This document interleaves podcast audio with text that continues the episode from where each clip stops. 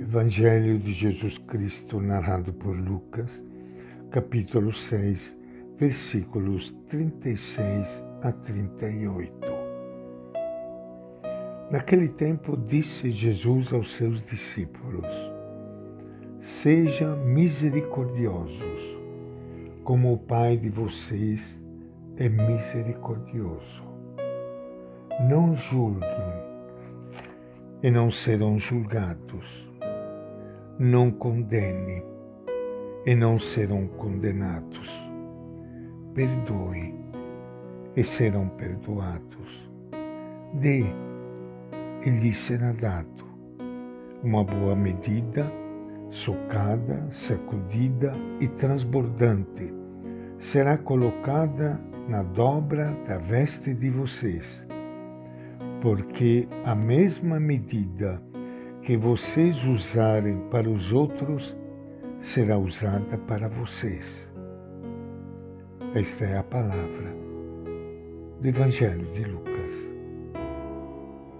Iniciando hoje o nosso encontro com o Evangelho de Jesus, iniciando esta nova semana, eu quero saudar, cumprimentar a todos vocês amigos, irmãos, irmãs queridas que estão participando hoje do nosso encontro. E tão bom nós ouvirmos já nesta segunda-feira da Quaresma estas palavras de Jesus. Sejam misericordiosos, como o Pai de vocês é misericordioso.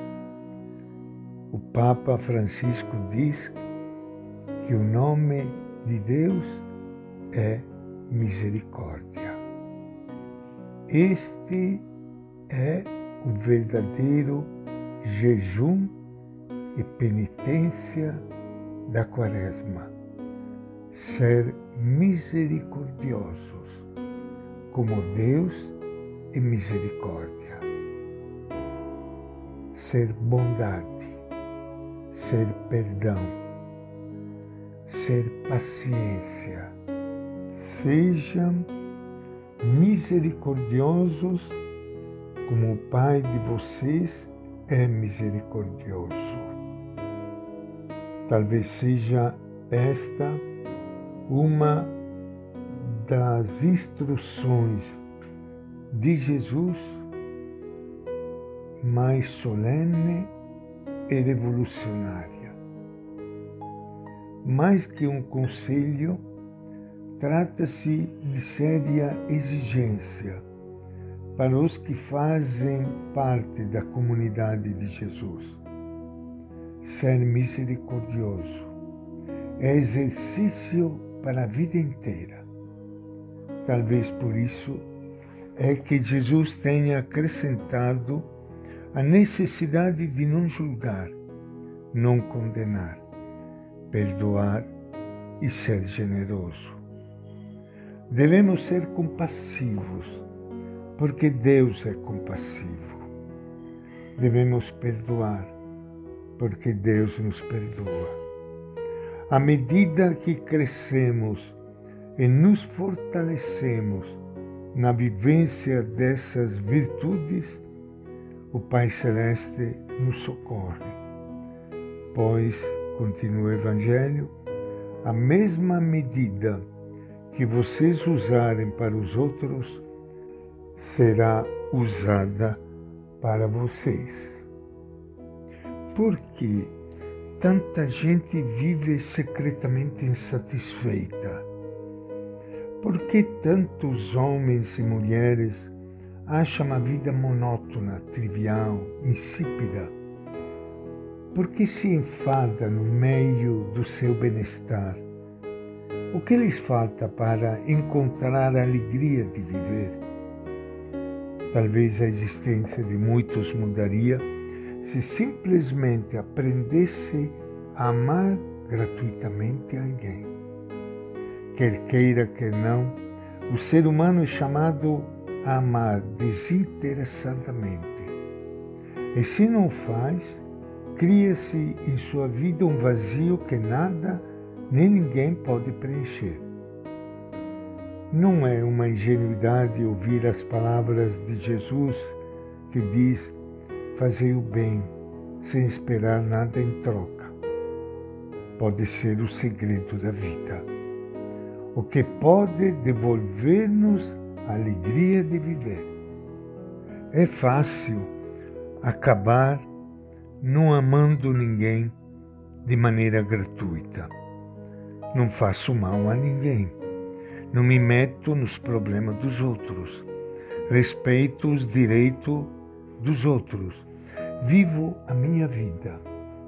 Só me amo a mim mesmo. Despreocupado de todos, reduzido a meus próprios interesses, impermeável aos problemas dos outros, alheios ao sofrimento das pessoas, encerro-me em meu pequeno bem-estar. Para quê? Para encontrar minha felicidade? Estamos esquecendo o que é amar gratuitamente. Quase sempre nos perguntamos: para que serve? É útil? O que eu ganho com isso? Calculamos e medimos tudo. Corremos o risco de transformar nossas relações em puro intercâmbio de serviços. Mas o amor, a amizade, a acolhida, a solidariedade, a proximidade, a intimidade, a luta em favor do fraco, a esperança, tudo isso não se obtém com dinheiro, são algo gratuito, que é oferecido sem esperar nada em troca. Existem muitos homens e mulheres entre nós que só podem receber o amor gratuito porque não têm quase nada para poder devolver a quem dela se aproxima. Pessoas sozinhas, maltratadas pela vida, incompreendidas por quase todos, empobrecidas pela sociedade, quase sem saída alguma na vida. Do Elder Câmara nos lembra o convite de Jesus com as seguintes palavras: Para libertar-te de ti mesmo, lança uma ponte para o outro lado do abismo que teu egoísmo criou. Procura ver para além de ti mesmo procura escutar algum outro e, sobretudo, procura esforçar-te para amar a outros em vez de amar somente a ti. E esta é a nossa reflexão de hoje, do Evangelho de Lucas.